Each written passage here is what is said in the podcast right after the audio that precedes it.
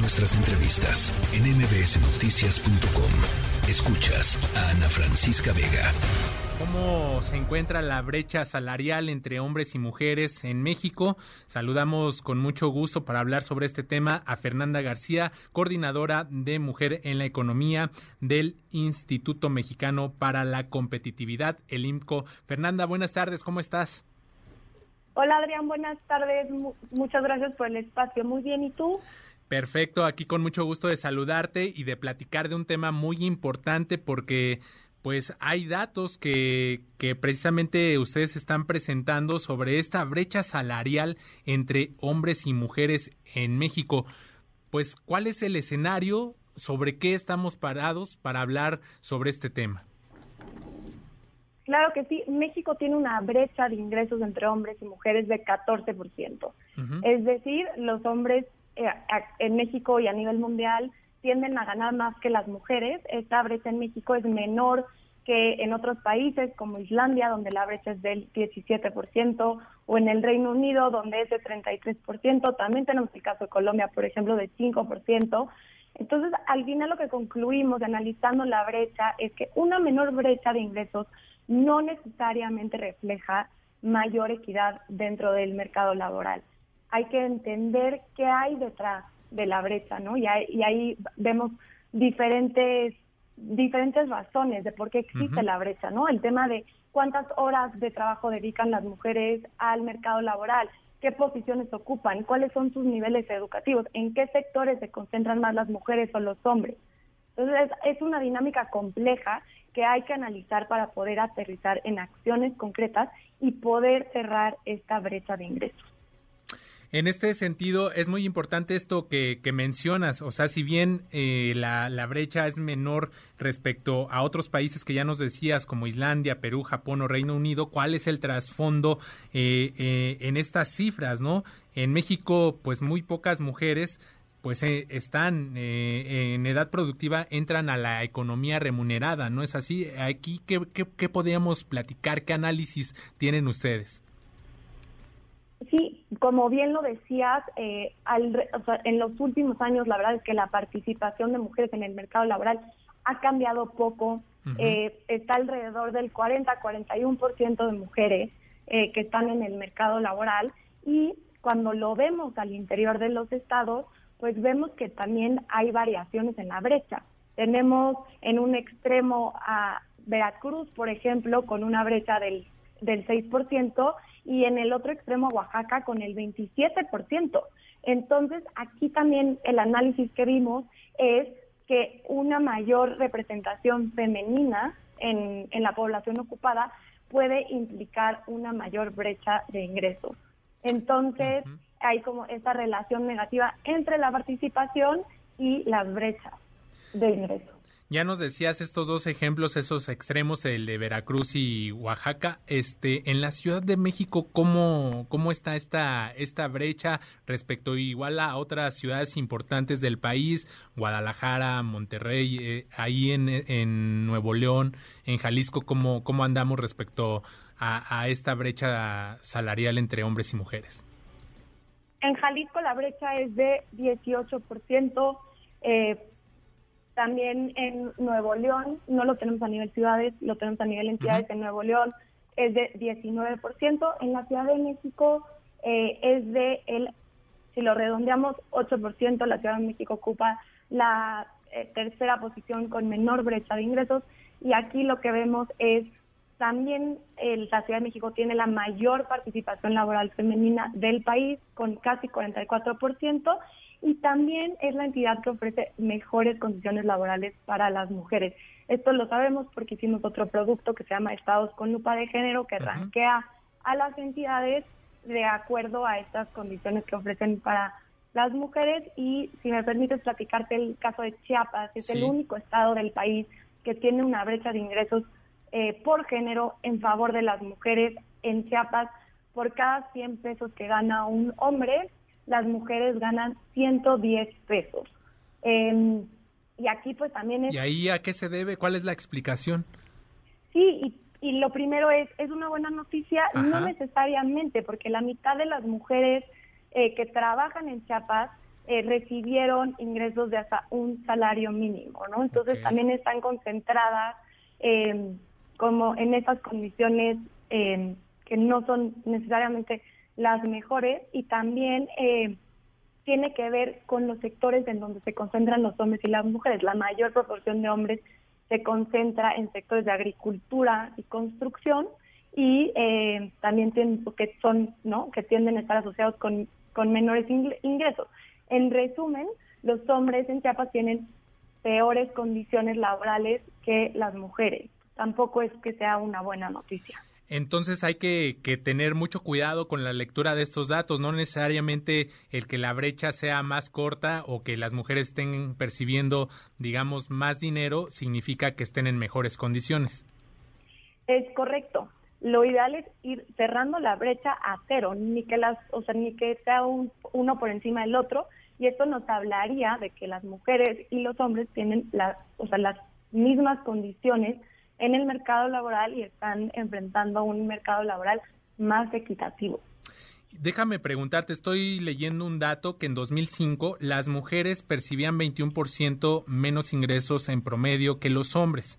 Esto pues ah, se ha reducido, ya nos decías que ahora esta brecha se ubica en 14%, pero de 2005 a la fecha de este 21% a 14%, ¿el avance es bueno o se está avanzando muy lento o, cuál es la lectura que ustedes le dan? Eh, en, el 2005 las mujeres ganaban 20% menos eh, que los hombres y vamos viendo en el tiempo cómo se empieza a cerrar el tema es que cuando llegamos a 2010, la brecha se cierra a 16%, una diferencia de 4 puntos porcentuales, lento, pero ahí va eh, cerrándose, pero de 2010 a 2019 la brecha se estanca entre 16 y 15%. Eh, sube poquito, baja poquito, pero en realidad el cambio pues, es de un punto porcentual para arriba o para abajo. Llega la pandemia, la, eh, la brecha se cierra a 11%, y de nuevo, no es una buena noticia, porque si vemos lo que hay detrás de este número, tiene que ver con que, eh, pues, las mujeres fueron las más afectadas con la pérdida de empleo y también su recuperación al mercado laboral fue más lenta en comparación con los hombres. Y conforme va avanzando ya 2021, 2022, la brecha va regresando a sus niveles prepandémicos Hoy estamos en 14%, antes de la pandemia estábamos en 15%.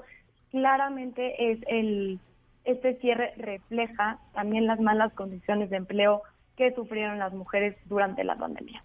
Dentro de este estudio que realiza el Instituto Mexicano para la Competitividad, ¿existen o podemos observar cuáles son los motivos de por qué pues esta, esta brecha para pues actividades, digamos, de las mismas profesiones, ¿por qué la diferencia de, estos salarios entre hombres y mujeres?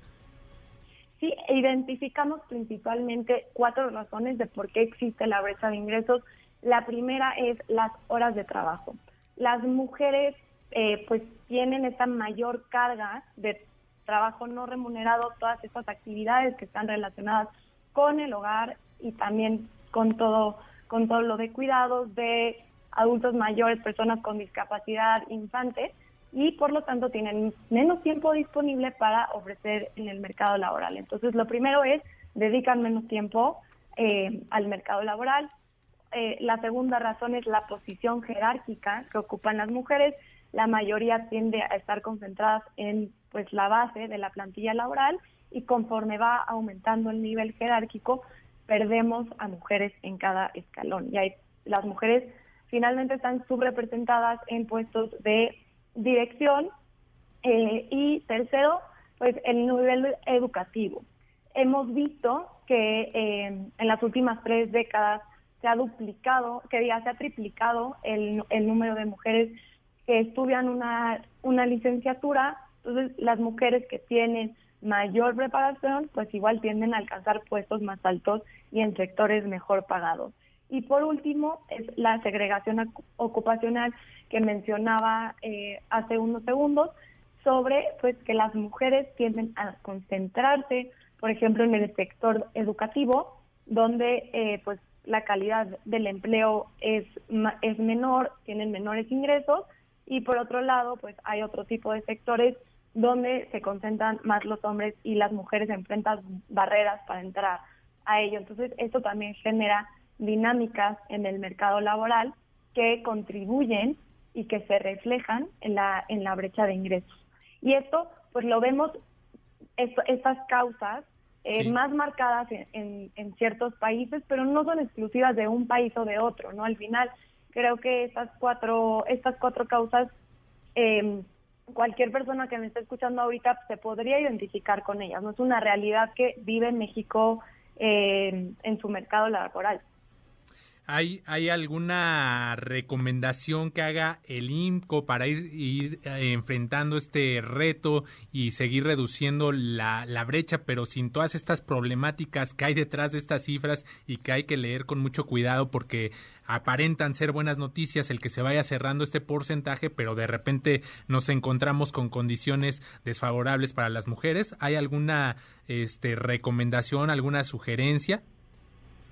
Lo primero que te diría sería realizar un autodiagnóstico con mayor detalle dentro de los centros de trabajo para medir la brecha de ingresos entre hombres y mujeres.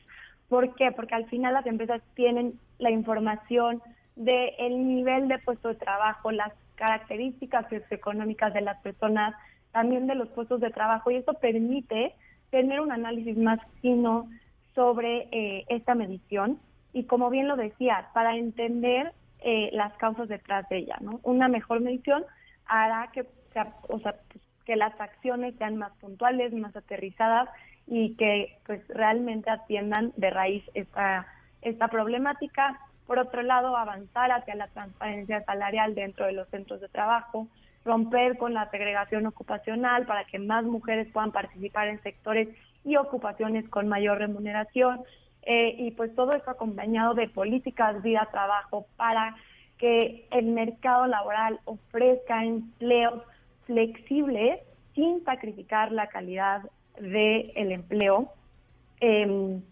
para que pues las mujeres puedan participar em, y ofrecer más horas en el mercado laboral, pero también para que los hombres puedan eh, participar dentro del hogar y de esa manera ir caminando hacia una igualdad.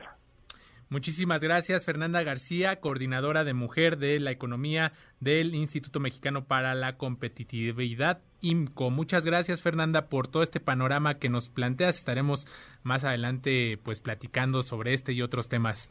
Que tengas una excelente tarde. Igualmente, Adrián, muchísimas gracias por el espacio. Un abrazo. Noticias.